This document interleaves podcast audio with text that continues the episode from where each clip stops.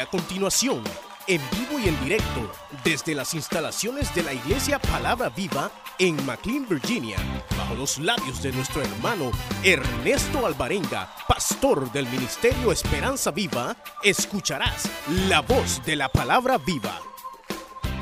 Vamos a leer dos, dos porciones. Vamos a leer versos 51 y dice la palabra del Señor.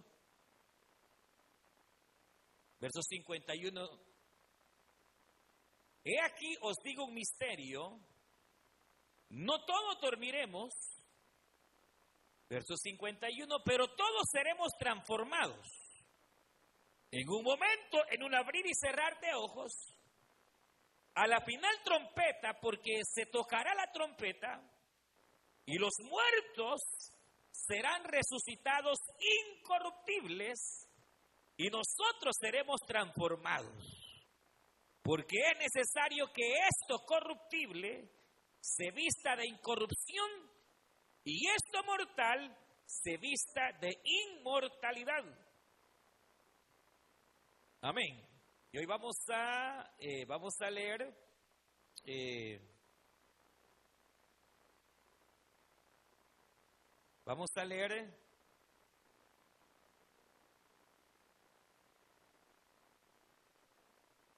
versículo eh, 19.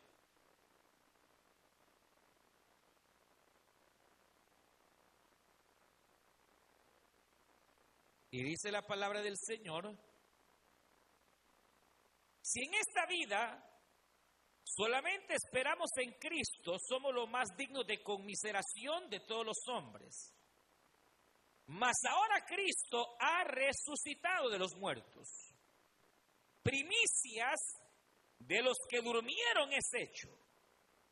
Porque por cuanto la muerte entró por un hombre, también por un hombre la resurrección de los muertos, porque así como Adán todos mueren, también en Cristo todos serán vivificados.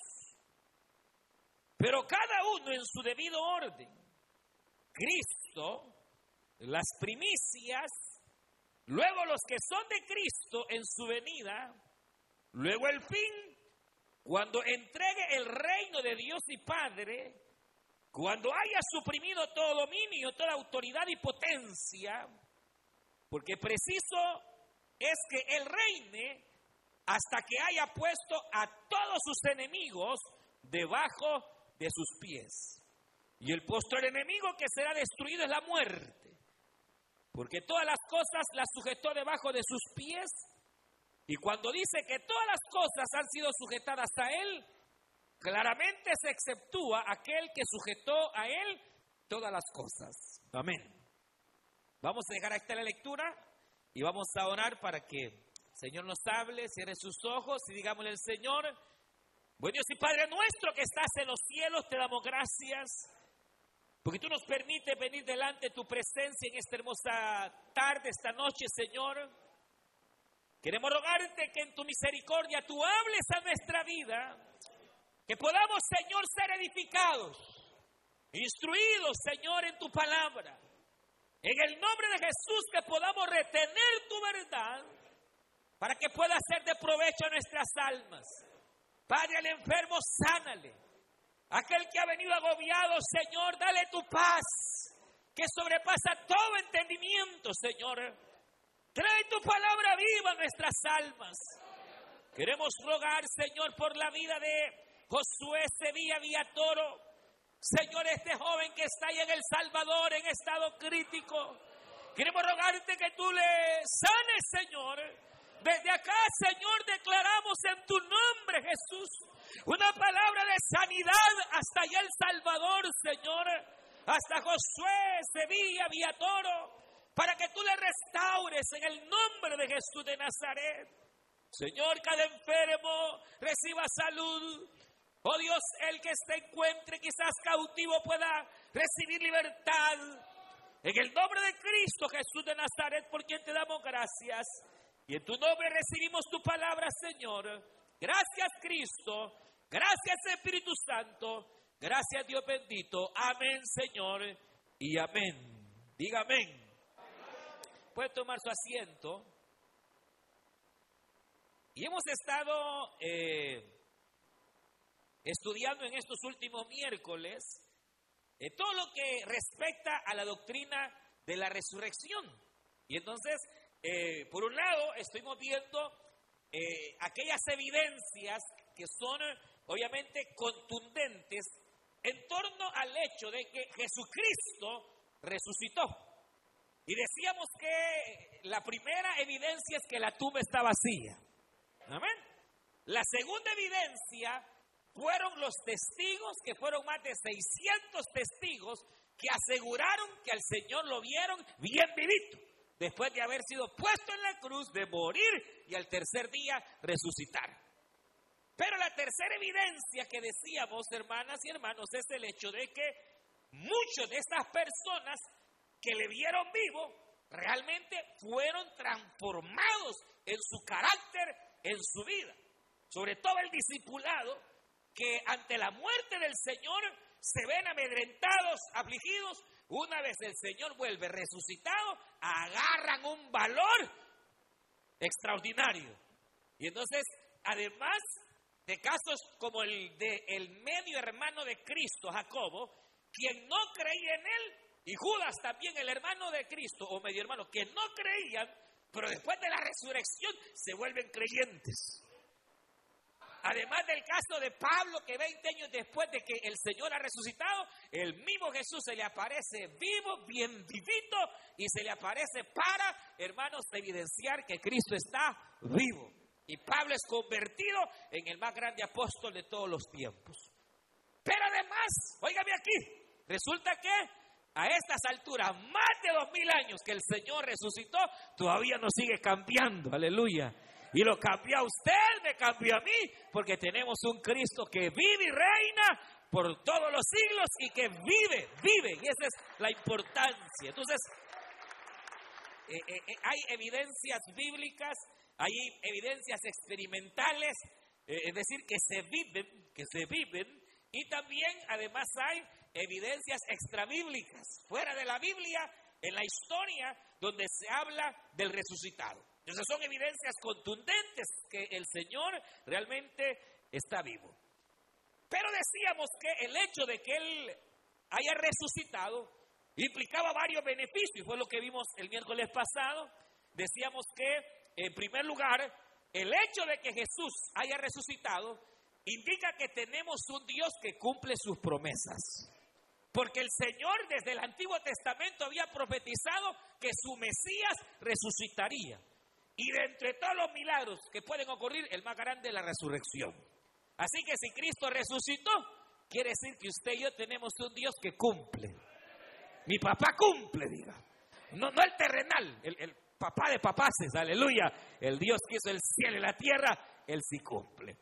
Además de que Dios cumpla sus promesas, el hecho de que Jesús haya resucitado nos da la garantía de que su sacrificio fue acepto delante de Dios. De tal manera que si Jesús no resucita, entonces el sacrificio de Cristo no hubiera cumplido con todas las condiciones de la santidad de Dios. Pero el hecho de que entonces Cristo resucitara implica que ese sacrificio sí fue aprobado. Y el hecho de que ese sacrificio haya sido aprobado implica que nuestros pecados, pasados, presentes y futuros, todos han sido ya borrados en la cruz del Calvario y que su sangre nos limpia de todo pecado. Y es muy importante porque si Jesús no hubiera cumplido con toda la ley y como se esperaba, el Señor no resucita. Pero si Él resucitó es porque cumplió a cabalidad y el sacrificio fue tan agradable al Padre que ahora le da la vida. Pero eso implica que nuestros pecados ya fueron lanzados al fondo de la mar. Y escrito está, dice Isaías, y nunca más me acordaré de tus pecados. Diga gloria a Dios. Mire qué maravilloso Dios tenemos. Así que Dios cumple sus promesas, así que el sacrificio de Cristo fue acepto y por lo tanto nuestros pecados han sido perdonados. Pero además, implica, hermanos, que la resurrección nos demuestra, nos enseña que el más grande enemigo que el ser humano tenía, que la muerte, ya fue vencida. Entonces, ve acá, porque esta es la parte más importante. Que se le vaya quitando el miedo a la muerte. No tiene por qué tener miedo a la muerte. El cristiano no tiene por qué tener miedo a la muerte. Porque al fin y al cabo, si vivimos, para Él vivimos. Y si morimos, para Él morimos. Sea que vivamos o sea que muramos, somos del Señor.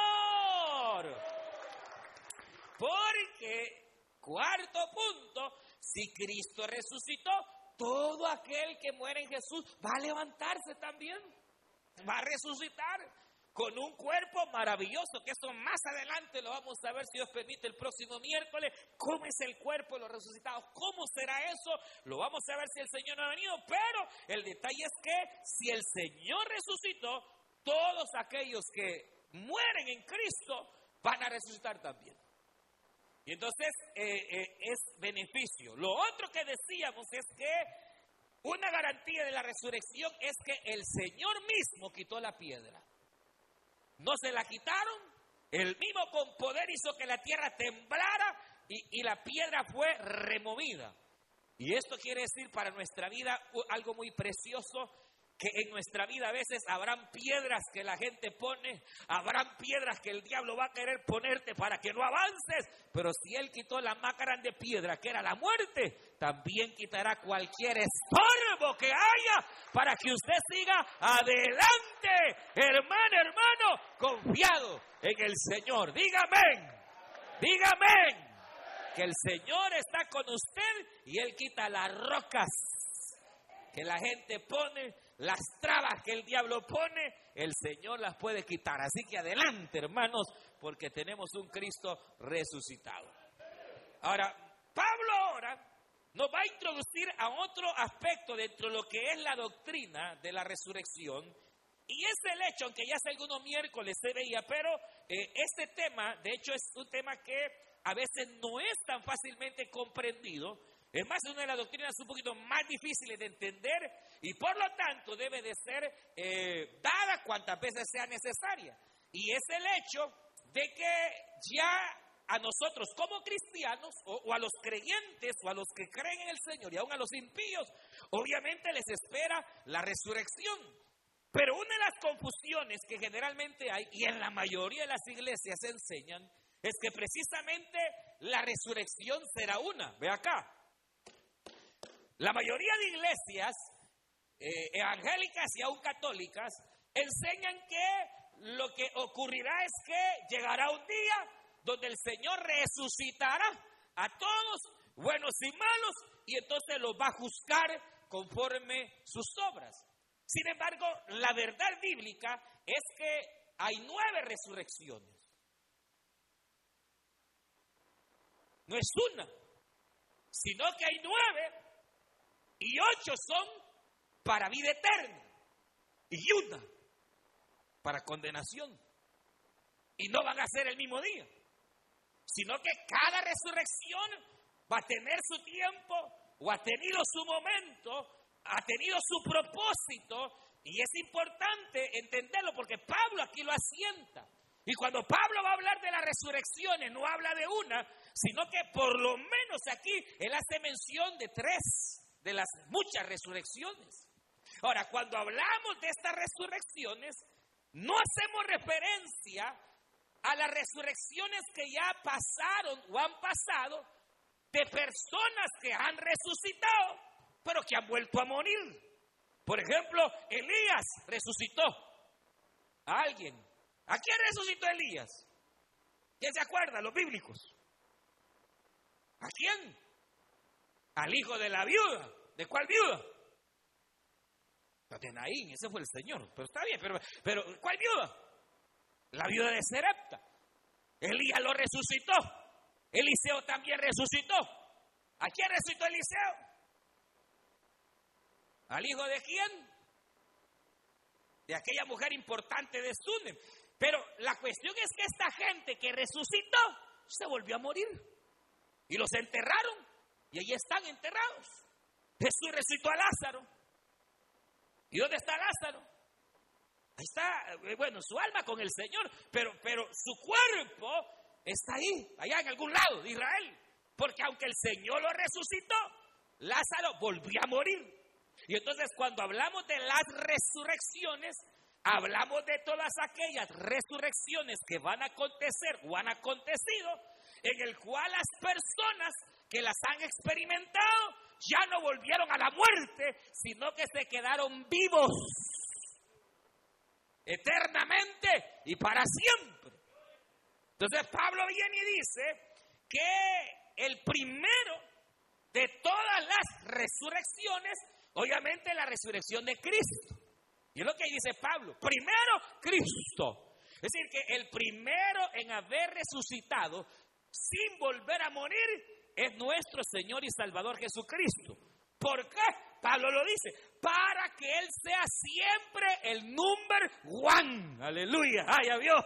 Para que el Señor sea el primero en todas las cosas. Bendito el nombre del Señor.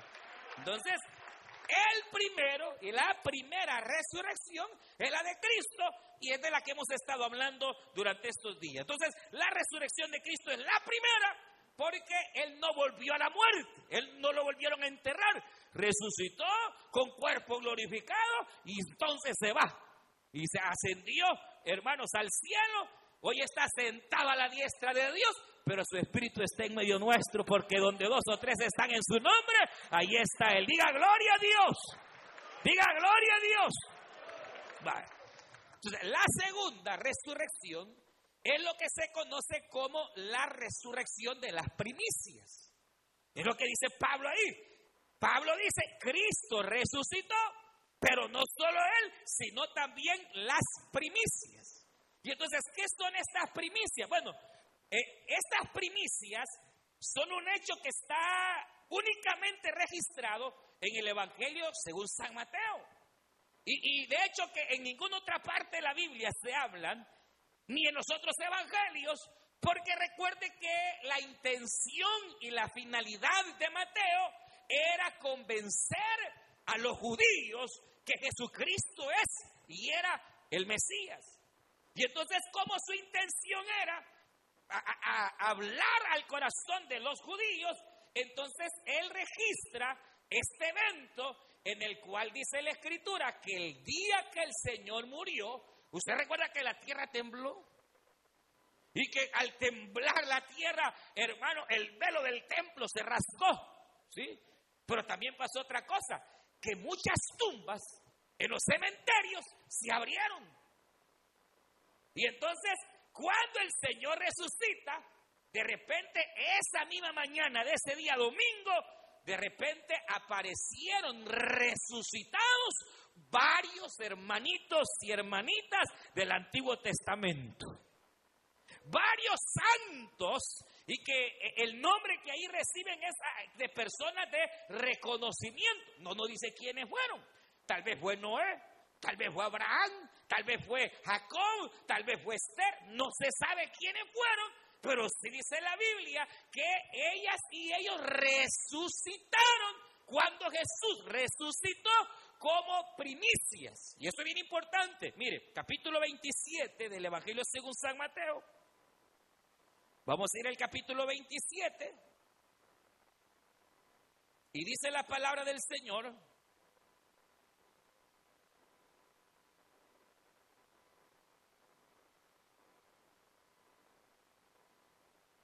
Versículo 51. Dice, y aquí, verso 51, ¿lo tiene? Dice, el velo del templo se rascó en dos de arriba abajo y la tierra tembló y las rocas se partieron. Así que fue un terremoto, hermano. Ese día fue un terremoto tremendo en Jerusalén. Y dice, y se abrieron los sepulcros y muchos cuerpos de santos que habían dormido se levantaron y saliendo de los sepulcros después de la resurrección de él, vinieron a la santa ciudad y aparecieron a muchos. ¿Qué pasó? Que un grupo de, creyentes, eh, no creyentes en sí de la dispensación del Evangelio, sino de los santos del Antiguo Testamento, resucitaron. Ahora, el hecho de que ahí ya no se mencione nada más, solo habría dos caminos. Uno, que ellos resucitaron y que se volvieron a morir. Pero eso es imposible porque imagínense, Noé ya era un polvo, Abraham era, ya era polvo. Entonces, ellos resucitaron al igual que Cristo, con un cuerpo glorificado, el cual ya no puede volver a morir. Y entonces, ¿qué es lo que quiere decir? Que a estos, ¿qué les habrá pasado, hermanos? ¿Qué pasó con ellos? ¿Qué habrá pasado? Ah, cuando el Señor fue ascendido al cielo, fueron raptados. Porque hay, han habido siete raptos bíblicos. Pero estos, ¿qué pasó? Se los llevó raptados el Señor. Al igual que Él ascendió, también estos fueron ascendidos. Ahora, pero vea qué importancia es esto. Porque, pero uno dice, ¿por qué hizo esto el Señor? Porque, véame aquí por favor, porque hay un misterio en las primicias. Cuando usted le entrega al Señor lo primero, la Biblia dice en Levítico capítulo 23 que Dios estipuló que la primera cosecha recibida, el primer animalito recibido, la primera bendición recibida, el primer hijo recibido es de Jehová. Y tenía que ser traído al sacerdote.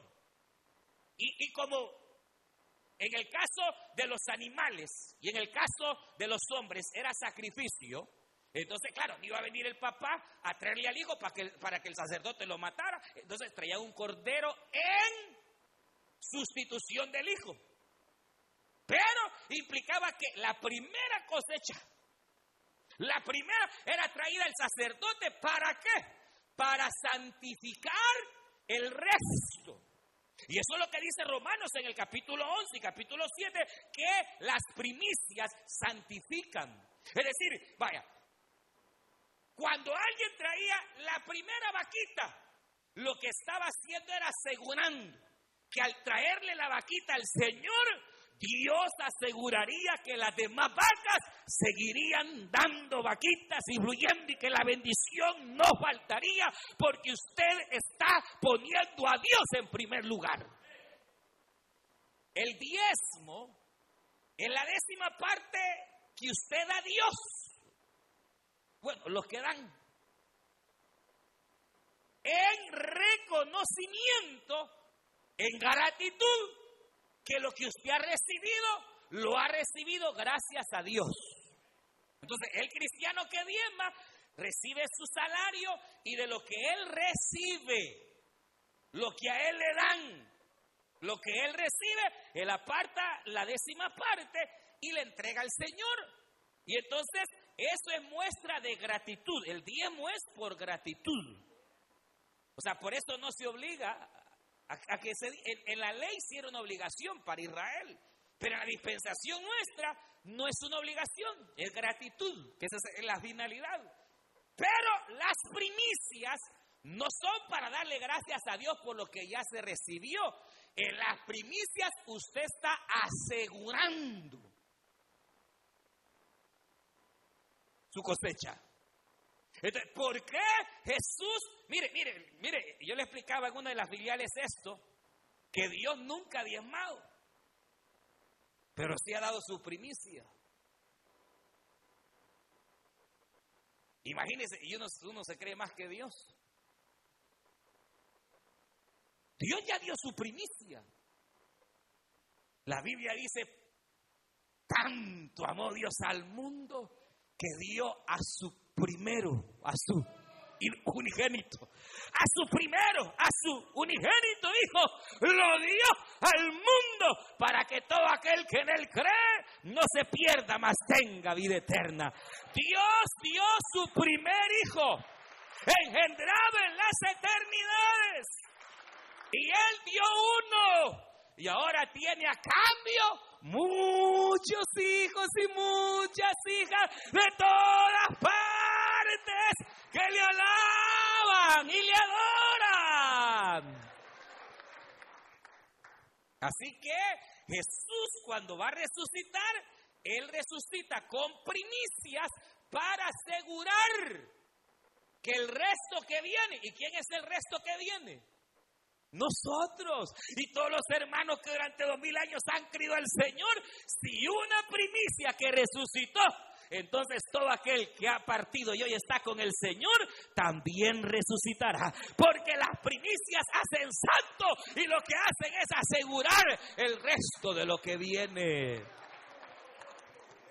Entonces, primera resurrección es de Cristo. La segunda es de Cristo. Mire qué tremendo, porque Dios ya dio sus primicias y Cristo también dio sus primicias. ¿Y usted cuándo?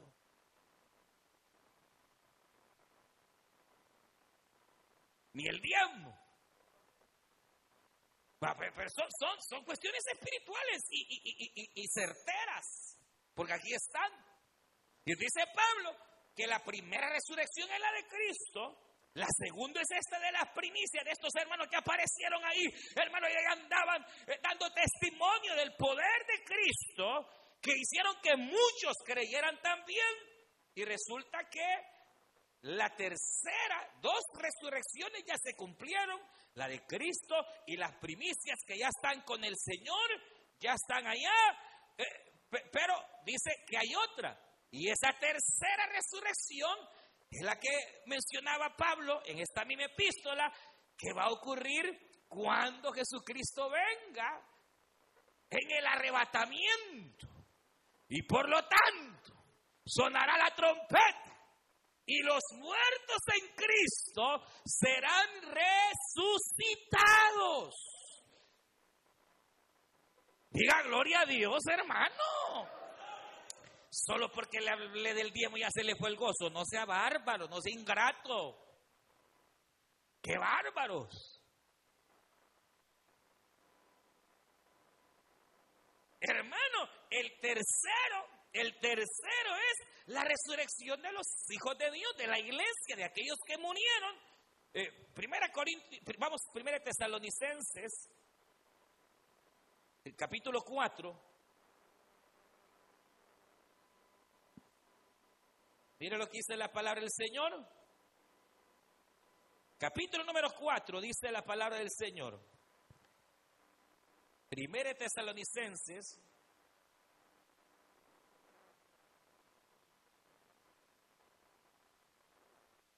Eh,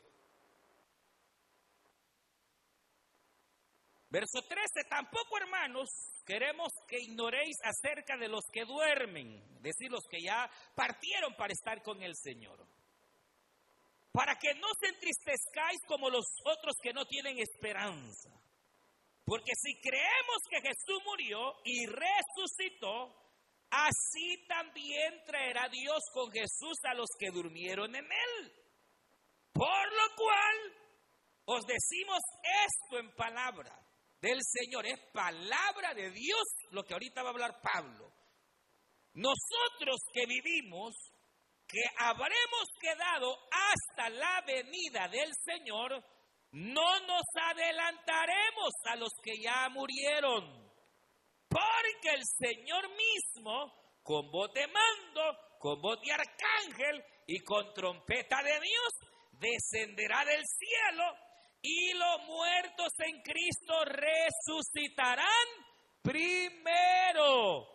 Luego nosotros, los que vivimos, los que hayamos quedado, seremos arrebatados juntamente con ellos en las nubes para recibir al Señor en el aire y así estaremos siempre con el Señor. Aleluya. Diga gloria a Dios.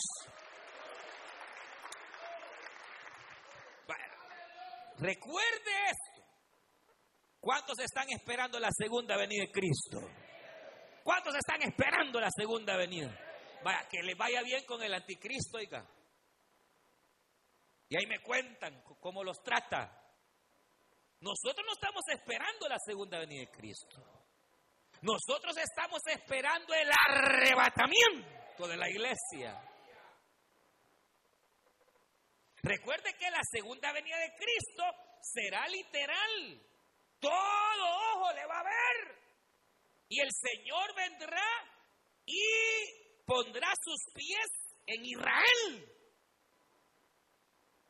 Nosotros no estamos esperando la segunda venida, nosotros esperamos el arrebatamiento, que es el acto en el cual el Señor viene, pero Él no viene a la tierra. Dice aquí que el Señor se quede en el aire y que ahí en el aire sonará la trompeta y los muertos en el Señor resucitan serán levantados y los que estemos con vida seremos arrebatados juntamente con ellos para recibir al Señor. ¿A dónde? Ah, y, así estar con Él. ¿Por qué? Porque ese día que el arrebatamiento venga, que ese, arrebatamiento es un secreto.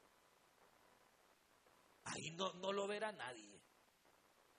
Ahí viene como ladrón en la noche. Ahí vendrá sigilosamente y solo los cristianos preparados. Ay, hermano. Aquellos que ya se les va quitando la cara de dólar. Solo el cristiano que esté esperando su venida se va con el Señor arrebatados. Y los que ya murieron serán transformados y resucitarán con cuerpos glorificados para entonces, mire, estar con el Señor. Ahora, ese día del arrebatamiento, aquí en la tierra comienza lo que se conoce como la gran tribulación.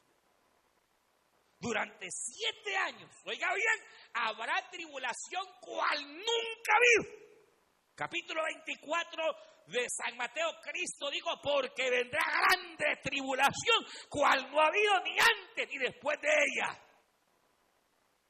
Y será a nivel mundial. Y en esa gran tribulación, hermano, donde se registrarán terremotos, tempestades, saldrán demonios que ahorita Dios en su misericordia los tiene atados.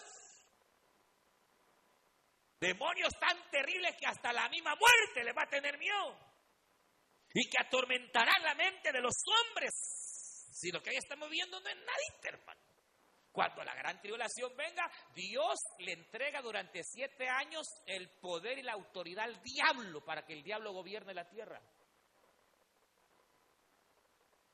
Entonces, durante esos siete años, la iglesia de Cristo está ya en la eternidad en donde estaremos, hermanos, delante del Señor, llegando al tribunal de Cristo, a lo que se conoce como el bima de Cristo, en donde el Señor estará pidiendo cuentas. Pero no se preocupe porque ya de ahí ya no lo corren. La Biblia dice que todo el que está ahí pues va a ser salvo. Aunque así como por fuego, pero ni modo, chamuscado entró. Pero muchos van a recibir grandes recompensas. Porque ahí se va a evaluar lo que usted hizo por Dios. Porque lo hizo, para qué lo hizo, con qué intención lo hizo, cuáles eran sus verdaderas intenciones. Si era ganar fama, si era por dinero, si era para que vieran que usted es el mejor, eh, si era para gloriarse, para lo que sea, ahí cada obra que nosotros hemos hecho en el Señor, buena y mala, saldrá luz. Y unos serán aprobados y el Señor les va a dar poder, autoridad, una piedra eh, con un nombre nuevo, eh, les dará muchas cosas maravillosas y a otros no les va a dar nada. Pero mientras eso pasa allá, aquí en la tierra, hermano, está la grande tribulación. Y entonces, eh, quiere decir que la intención de Cristo, y un paréntesis, del arrebatamiento es librar a la iglesia de ese momento de tribulación que viene sobre la faz de la tierra. Le hace capítulo 24 y capítulo 25, hermanos de San Mateo. Ahí está explicado. Pero el detalle es que la tercera resurrección es la resurrección de los santos creyentes en Cristo. ¿Y quién fue el primer creyente en Cristo que se va a levantar? El de la cruz, el ladrón. Mire, bíblico salió el hermano. es el primerito que se levanta, el ladrón. Aquel que le dijo, Señor, eh, eh, cuando vengas en tu reino, claro que sí, hoy mismo estarás conmigo, aleluya. Entonces, este ladrón es el primero. ¿Y quién va a ser el último? Pues solo el Señor sabe. Tal vez hoy es el último día y usted que anda alejado viene y se reconcilia o recibe a Cristo como Señor y Salvador y solo a usted lo está esperando el Señor. Que sabemos.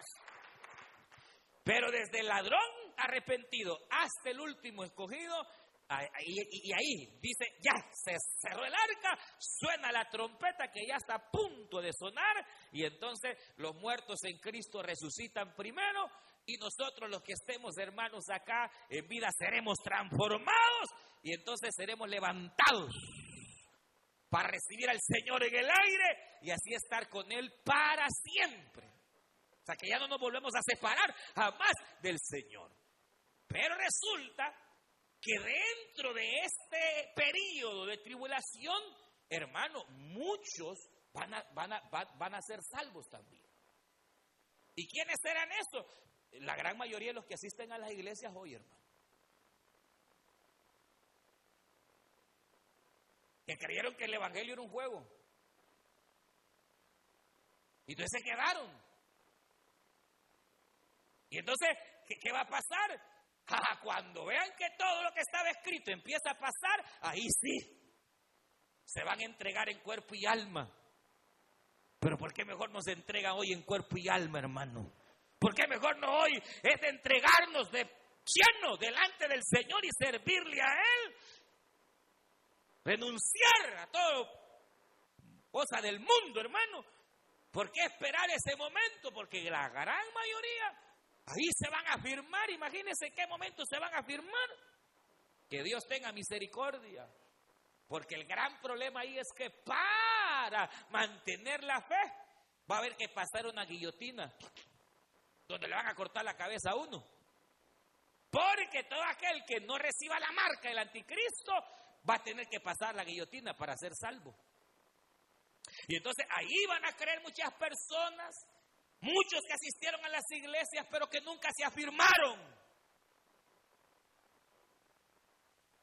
Judíos van a creer muchos, además de cerca de 144 mil judíos que van a andar predicando y predicando y predicando y predicando. También eh, eh, eh, se levantará persecución contra ellos y muchos, pero muchos morirán. Y entonces estos que mueran van a resucitar también pero van a resucitar en la segunda venida de Cristo. Cuando dice que Israel va a estar rodeada, el anticristo, hermanos, apoderándose del mundo, la tierra está a punto ya de estallar y de, hermanos, de los hombres, casi solo ha quedado viva la primera, la tercera, cuarta, los hombres han quedado viva, los demás han muerto, y entonces cuando Israel esté a punto de tronar, entonces verán la señal del Hijo del Hombre, aleluya, ya no en una nube, sino viniendo en un caballo blanco, aleluya, y vendrán con su ejército, con su iglesia, hermanos, y todo ojo le verá. Así como el relámpago sale del oriente al occidente, así será la venida del Hijo del Hombre. Y todo ojo le verá y el Señor vendrá y posará sus pies sobre el valle de Meguido, allá por el monte Olivo, la tierra se estremecerá y entonces sabrán todas las naciones que ahora sí vino su rey y Señor, aleluya. Y ahí viene el Señor a reinar la tierra por mil años.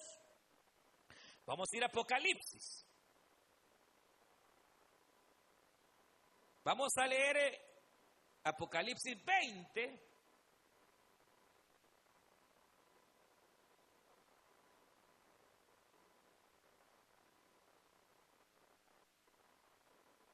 Y aún vamos a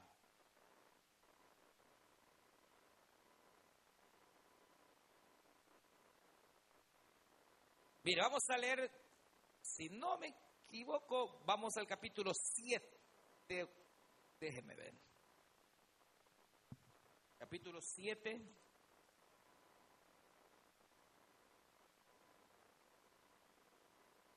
Y capítulo 20.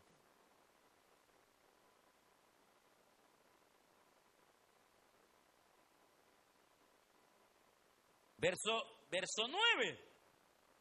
Después de esto, mire, y aquí una gran multitud, la cual nadie podía contar de todas las naciones y tribus y pueblos y lenguas que estaban delante del trono en presencia del Cordero, vestidos de ropas blancas y con palmas en las manos, y clamaban a gran voz diciendo, la salvación pertenece a nuestro Dios que está sentado en el trono y al Cordero.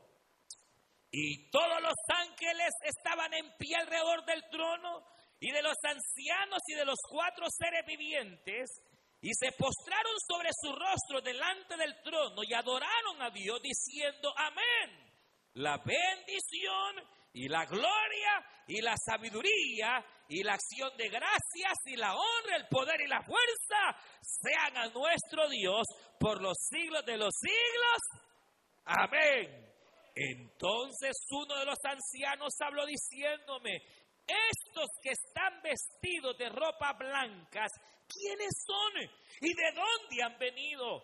Yo le dije, Señor, tú lo sabes.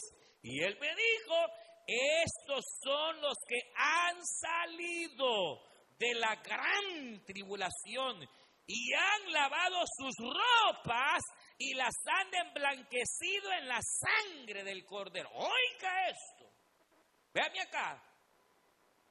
Si usted hoy recibe a Cristo y sus pecados son rojos como la grana, la Biblia dice que sus pecados y su ropa será blanca como la lana. ¿Quién lava? ¿Quién lava? ¿Y quién lo lava? Cristo. Pero a esto no dice ellos fueron lavados, dice ellos lavaron sus ropas. Es decir, que ellos dieron su vida para poder salvarse. Siempre la salvación es por Cristo. Pero hoy usted recibe a Cristo por gracia, por fe, por misericordia. En la gran tribulación, para ser salvo, va a haber que uno dar la vida y lavarse uno. Entonces, ¿quiénes son todos estos? Un montón de gente, hermano, que va a ser salva en la gran tribulación. Pero lo más seguro es que son muchos de los que hoy oyeron el Evangelio, pero no han creído de verdad o nunca se afirmaron. ¿Y de dónde han salido? de la gran tribulación. Entonces, esta es la cuarta resurrección. ¿Cuál es? La de todos los mártires que en la gran tribulación dieron su vida a causa del Evangelio. Vamos al capítulo número 20. Verso 4. Y vi tronos y se sentaron sobre ellos los que recibieron facultad de juzgar. Mire, ya ve. Mire, mire, mire. Y vi tronos y se sentaron sobre ellos los que recibieron facultad de juzgar. Quiere decir, mire, véame acá ahora, que una de las recompensas que muchos cristianos tendrán es que a ellos se les van a dar tronos. Pero ¿quiénes fueron ellos? Los que fueron fieles. Los que el diablo les bailó con todo y falda y todo y se mantuvieron fieles, fíjense. Los aquellos que los trataron de la patada y no dejaron los privilegios, sino que siguieron fieles viendo el blanco perfecto que es Cristo Jesús de Nazaret. Aquellos que fueron despreciados y maltratados por el diácono, por el pastor, por quien sea, pero ellos se mantuvieron firmes. Y entonces a estos fieles se le darán tronos y autoridad y podrán juzgar ¿Quiénes serán? Pues que Dios tenga misericordia. Y entonces dice, mire, recibieron facultad de juzgar y vi las almas de los decapitados por causa del testimonio de Jesús y por la palabra de Dios, los que no habían adorado a la bestia, es decir, los mismos del capítulo 7, aquí vuelven a aparecer, y que no recibieron la marca en su frente ni en sus manos, y vivieron, es decir, resucitaron volvieron a la vida con cuerpos glorificados, al igual que los cristianos que ya se habían adelantado, y reinaron con Cristo mil años. Esa es la cuarta resurrección. Dios quiera que usted esté en la tercera. ¿Cuántos quieren estar en la tercera, hermano? Si la cuarta, pues es como una segunda oportunidad, pero yo le digo, no, no, no, no, no, no agarre la, mejor hoy, mejor hoy, mejor afírmese hoy en el Señor y espere que ya pronto la trompeta va a sonar. Diga gloria a Dios.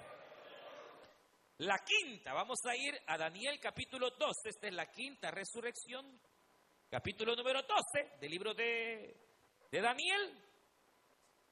Libro de Daniel, capítulo número 12.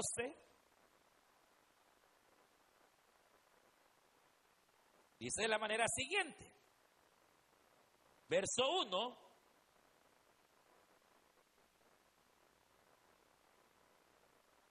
¿Lo tienen? Yo no, así que espérenme. Ahorita sí. Mire, dice, verso 1, en aquel tiempo se levantará Miguel, el gran príncipe que está de parte de los hijos de tu pueblo, y será tiempo de angustia. ¿De qué tiempo está hablando Daniel? De la gran tribulación, correcto. Cual nunca fue. Desde que hubo gente hasta entonces. Pero en aquel tiempo será libertado tu pueblo todos los que se hayan escritos en el libro. Ya ve que Israel tiene su propio libro, así como la iglesia tiene el libro de la vida, también Israel tiene su propio libro. Dice, y muchos de los que duermen en el polvo de la tierra serán despertados. ¿A qué está haciendo referencia?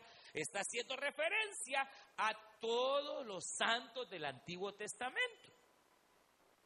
Ahí va a entrar toditito los creyentes del Antiguo Testamento. Desde, desde, desde, desde Abel, Noé, y todos los que, hermanos, en el Antiguo Testamento mantuvieron la esperanza del Mesías, aunque no lo vieron, todos ellos serán resucitados. Y entonces esta es la quinta resurrección. Ahí, ahí, ahí aparece Jacob, ahí aparece todos, ahí, ahí aparecen todos, todos los hermanos santos y santas del Antiguo Testamento. Daniel es judío, le están hablando a, a Daniel como judío.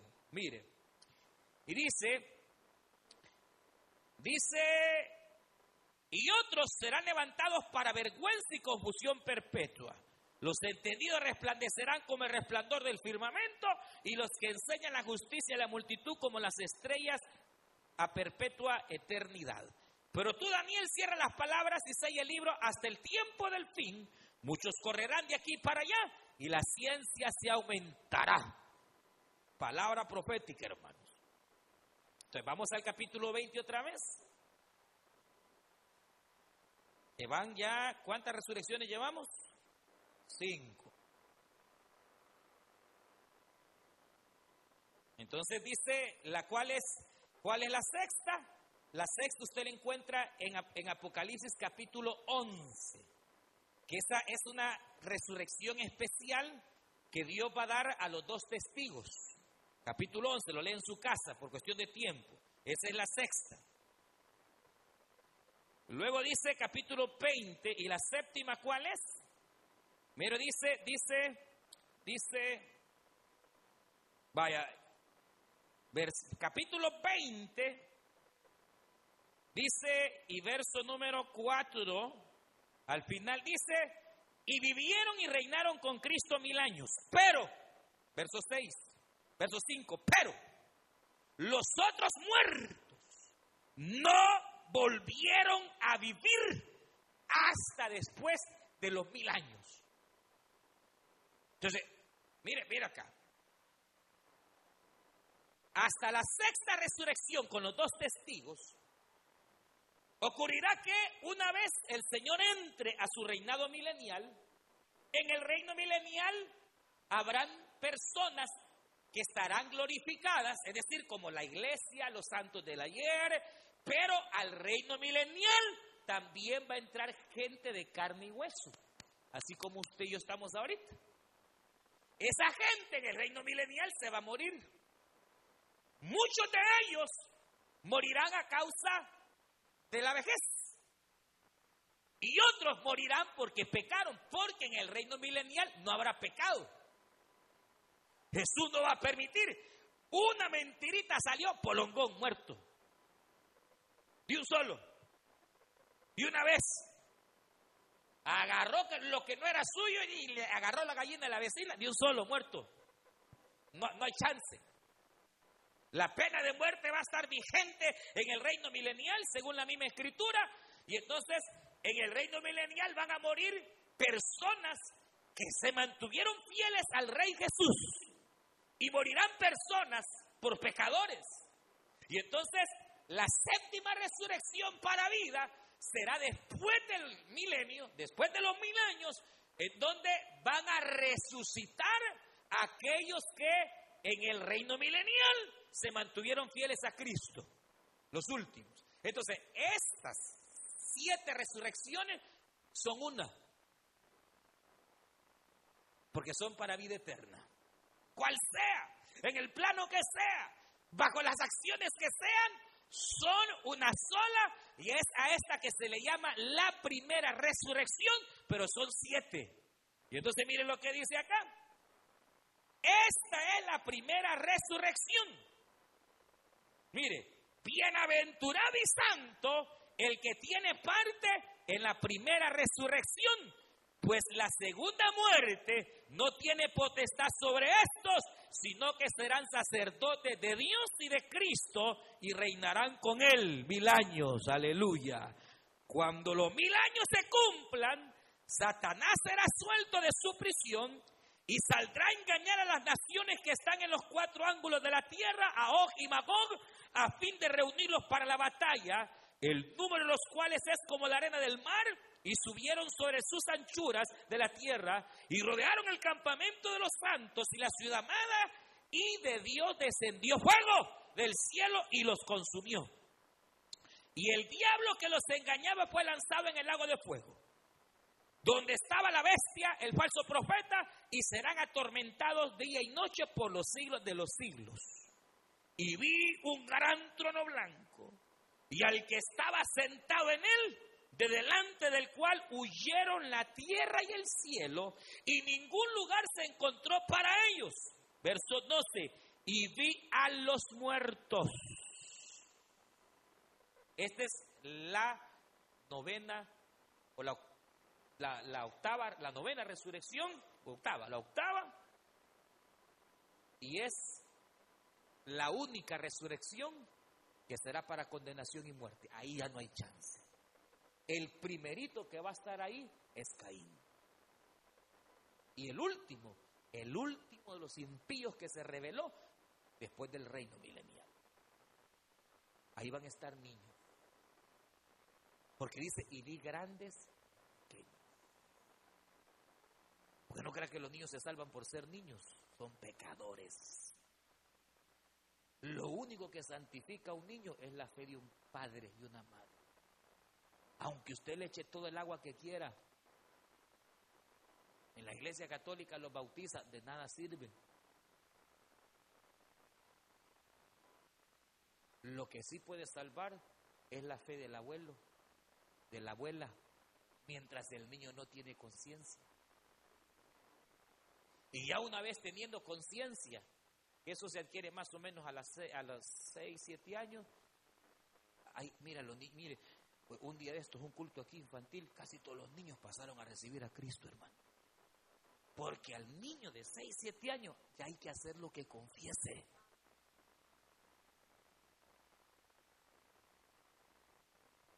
Aquí no vale la plata que usted tiene, cuando dice grandes y pequeños se refiere a ricos, a pobres.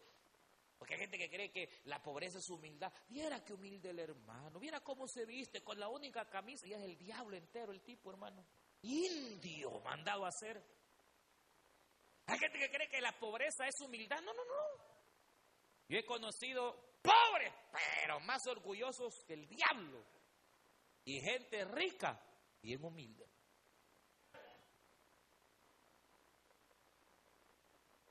Grandes y pequeños se refiere a todo, estatura, eh, clase social, eh, niños y grandes, ancianos y niños, de pie ante Dios. Y los libros fueron abiertos, y otro libro fue abierto, el cual es el libro de la vida, y fueron juzgados los muertos por las cosas que estaban escritas en los libros, según sus obras. Y el mar entregó los muertos, y la muerte entregó sus muertos, y el infierno entregó sus muertos, y los muertos que habían en ellos fueron juzgados cada uno según su obra, y la muerte y el Hades fueron lanzadas al lago de fuego. Esta es la muerte segunda. Y todo aquel que no se haya inscrito en el libro de la vida, también fue lanzado al lago de fuego. Entonces, la última resurrección, es para muerte. Y va a estar todos los libros. Mire, solo hay un libro en la vida y hay muchos libros en donde están todos los impíos, todos los que no aceptaron, todos los que rechazaron, pero también va a ser abierto el libro en la vida. Y no va a ser abierto porque de repente podrá ser que algunos se salven, no, no, no. Sino porque en aquel día dirán muchos, Señor, yo en tu nombre. Yo en tu nombre. ¿Cómo te llamas? No estás. apartaos de mí, porque no les conozco. Ahí será el lloro y el crujir de dientes, hermano.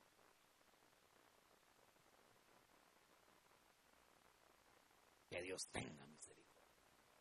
Por eso dice, bienaventurados aquellos que sean parte de la primera resurrección. Yo quiero ser parte de la primera. ¿Y usted? Vamos a orar. Padre nuestro que estás en los cielos, te damos gracias. Porque tú nos permites venir delante, Señor, de tu presencia.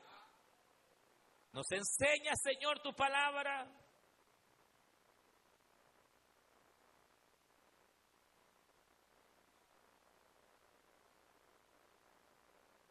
Oh, en el nombre de Jesús de Nazaret. Que tu palabra no vuelva vacía, Señor, sin antes hacer una obra perfecta en nuestras almas. La Biblia dice, si oyeres hoy su voz, no endurezcáis vuestro corazón. Hoy es un buen día, una oportunidad, usted que está ahí, si nunca ha recibido a Cristo, dígale, Señor, yo te necesito. Si usted quizás ha andado lejos, dígale, Señor, yo quiero volver a tus caminos. La Biblia dice que el que confiesa su pecado y se aparta alcanza la misericordia del Señor. La Biblia dice, dame, hija mía, hijo mío, tu corazón, y si tus pecados fuesen rojos, serán emblanquecidos. Usted escuchó el mensaje restaurador de Jesucristo desde las instalaciones de la iglesia Palabra Viva en McLean, Virginia. Si este mensaje ha sido de bendición para su vida y necesita oración, Contáctenos al teléfono 571-633-0469. 571-633-0469. Que Dios le bendiga.